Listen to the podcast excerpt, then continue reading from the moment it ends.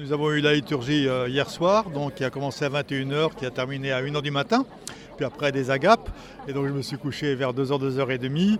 Et ensuite, c'était l'allégresse, la joie de venir euh, participer à une Pâque commune et de venir célébrer ensemble pour une unité visible des chrétiens euh, le matin de Pâques. Donc c'était l'effervescence un peu comme les femmes mirophores, effectivement, qui allaient au tombeau.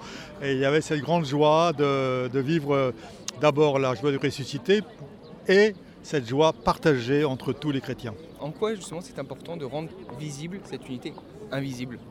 C'est important de rendre visible l'unité invisible. Donc l'unité invisible, c'est le Christ. Donc euh, le Christ est un, il est clair, et c'est les chrétiens qui sont divisés, mais euh, l'Église est une et le corps de- de- du Christ est un.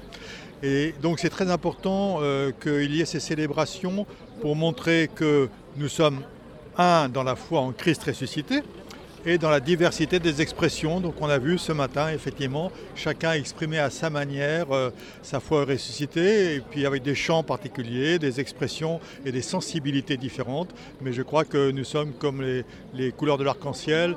Nous, euh, nous sommes là, différentes facettes d'expression de la, de la même foi, en fait, en tout cas. Et euh, ça montre que, eh bien, il y a tout, tout le monde peut participer à, la foi du ressuscité et chacun peut l'exprimer à sa manière, l'unité dans la diversité.